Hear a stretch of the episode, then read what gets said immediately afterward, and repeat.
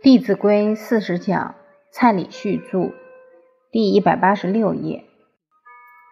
我有一次从海口回家，当天下午就先去看我爷爷。看完爷爷，晚上回来什么都放下，就先跟爸爸妈妈交谈。一谈就谈了两三个小时。我把自己的工作、生活情况仔仔细细跟父母报告。让父母很放心我在外面所做的事。我记得我第一次回家跟父亲报告，父亲在听了这个过程中，眼中有三次流着泪水，因为他听到在海口、深圳这些地方，很多的孩子学了传统文化以后回去拜父母，他就忍不住眼泪都掉下来。之后我回海口继续工作，第一次打电话回家里。结果我父亲就跟我说：“你在那里做，好好做，不要担心家里的事，家里的事爸爸会处理得很好。”父亲还安我的心，希望我不要牵挂。记得我还跟父亲讲了一个例子：我们海口有个学生，因为他的老师很认真教他《弟子规》，所以他过年回去就想要拜父母。感谢这一年的照顾，这个孩子就端了两杯茶从房间里面走出来，在端出来以前，心里扑通扑通的跳，有些紧张。正往外走时，来了一些客人，他更加不好意思。不过他还是鼓起勇气，老师都教了，就要认真去做，所以直接走到父母面前。突然间跪下来，大人本来还在聊天，这个孩子一跪下来，一片寂静。不知道是什么力量，所有的人都很有默契的都闭上了嘴。然后这个孩子就说：“感谢父母这一年来的养育之恩，在新年的开始，祝父母健康长寿。”就跟父母顶礼三拜。旁边的客人看了都很感动。这个孩子回学校以后写了一篇文章，他说他要去感谢父母的时候非常紧张，但是他那一跪跪下去的时候，突然觉得脑子里一片清醒。所以跨出第一步比较难，但是只要你勇敢跨出去，你就会越做越好。骑下马，乘下车。当我们坐在马上，遇到长辈就应该赶快下马，因为你在马上喊一声“爷爷你好”，那很不恭敬；或者是坐在车上，也应该下车行礼。退而广之，可能你刚好在忙，比方说你在玩电脑，长辈来了，应该先停下来问好，处处不要忘失了这份恭敬之心。但是，假如说你坐在车子里面，车子正在高速行驶，突然发现叔叔在开车，这个时候怎么办？能不能把车窗摇下来，大声在那里喊“叔叔”？这就会有危险。所以学礼要学的灵活，不可以学死了。过犹待百步余，我们可以衍生成送宾的礼仪，送长者、送客人。要等他离去以后，我们才走。在讲解这一条的时候，我会让学生模拟一下：一个当主人，一个当客人，走到门口，主人说再见，然后马上把门咣关起来。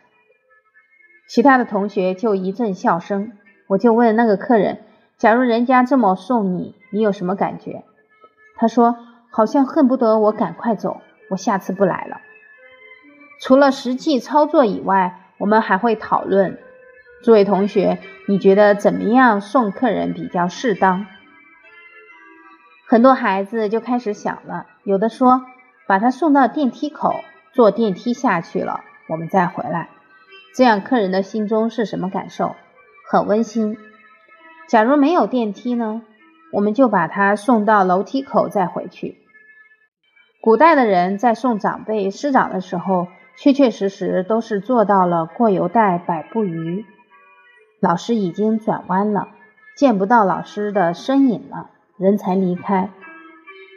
我到澳洲去学习，晚上师长讲完课，我们就一起送师长回他住的地方。我都会一直站在那里，等到师长已经进了房间，我再离开。其他的同学就很奇怪，我为什么一直在那里？我就跟他们说：“过有待，百步余。”其实，当我在做这个动作的时候，内心真是无比的欢喜。因为在送师长的时候，我的脑海里不断浮现的是，我的人生假如没有遇到师长，则会智慧不开，烦恼不断。就是因为有师长点点滴滴的教诲，我的人生才能有这么长的、这么多的成长。所以，目送师长离去，存的是一颗感恩的心和对这一份师生之缘的珍惜。古代人与人相处非常有情义，正是这一份情谊，才写得出很多非常感人的诗词。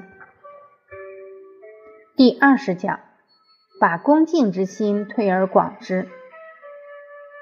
我们上节课提到，古人很重情义，在与亲人朋友的相处当中，都会流露出来。所以李白写了一首《黄鹤楼送孟浩然之广陵》：“故人西辞黄鹤楼，烟花三月下扬州。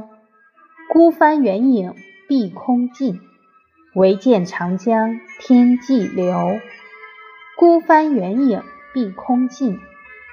李白等到朋友已经完全看不到了，他才不舍得离开。对朋友那份情谊，那份真相惜之心，就在送别当中流露出来。现在的孩子能不能写出这样的诗？很难，因为现在的孩子没有恭敬心，比较焦躁，所以我们更要通过一些礼仪，长养孩子对人的恭敬。有一次，我的结拜大哥来听我讲课。他从台中赶过来，他听了两节课，因为有事下午要离开，他说不来听我讲，他很难受，真的是很支持我。后来我就陪他走了一段路，送他去坐火车。当他离去的时候，我也是一直目送着他。想到跟他相识这十多年，我很多的决定他都很支持。虽然很多次我都失败了，但是他还是一直很信任我。他说：“你只要保持着你对人、对社会的那份初心，一定会做出一些能够利益他人的事。”他是时时都在关心我，看到我这几年投入教育，他也非常欢喜，非常欣慰。我们来看下一句经文：“长者立，幼勿坐。”长者坐，命乃坐。当长辈站着的时候，我们晚辈不要坐。等长辈叫我们坐了，我们再坐。这是进退之礼。学礼仪也要学得灵活，不可以学呆了。比方说，看到人要行礼鞠躬，而当你在电梯里面很挤，看到你叔叔来了，你要不要再给他鞠个躬？再鞠躬的话，可能旁边的人都被你弹到外边去了。还有，在厕所的时候要不要行鞠躬行礼？也不用，等出来再打招呼就好了。我们有位老师学了“长者坐，命乃坐”之后，到一个单位去跟负责人谈话，对方是个女性，站了很久，这位负责人就坐下来，但是没有说让她坐下。他还是继续站着，对方就必须头一直扬着。突然，这位负责人觉得头很酸了，说：“你坐下来吧，我的头都快受不了了。”当我们看到别人已经在那里扬头而望了，不等别人叫你坐，你就应该很自然的坐下来。所以，礼不可以学呆。有一个孩子，差不多才两三岁，一个小女孩，有一天，跟她父母还有外婆出游，在公园里面，她父亲坐在那里看报纸，小女孩坐在一个板凳上面。突然，她的外婆走过来，结果那个小女孩突然就跳起来，因为那个椅子比较高，她跳起来没有站稳，摔倒了。他的外婆跟爸爸都觉得很奇怪，赶快把她扶起来，就问她：“你干嘛跳起来？”小女孩说：“长者立，幼勿坐。”父亲听了很汗颜。外婆走过来，他无动于衷。还在那里看报纸，所以后生可畏。面对这些学圣贤书的孩子，我们也要跟他们一样，好好学习，落实《弟子规》。我们来看下一句经文：“尊长前，声要低；低不闻，却非宜。进必趋，退必迟。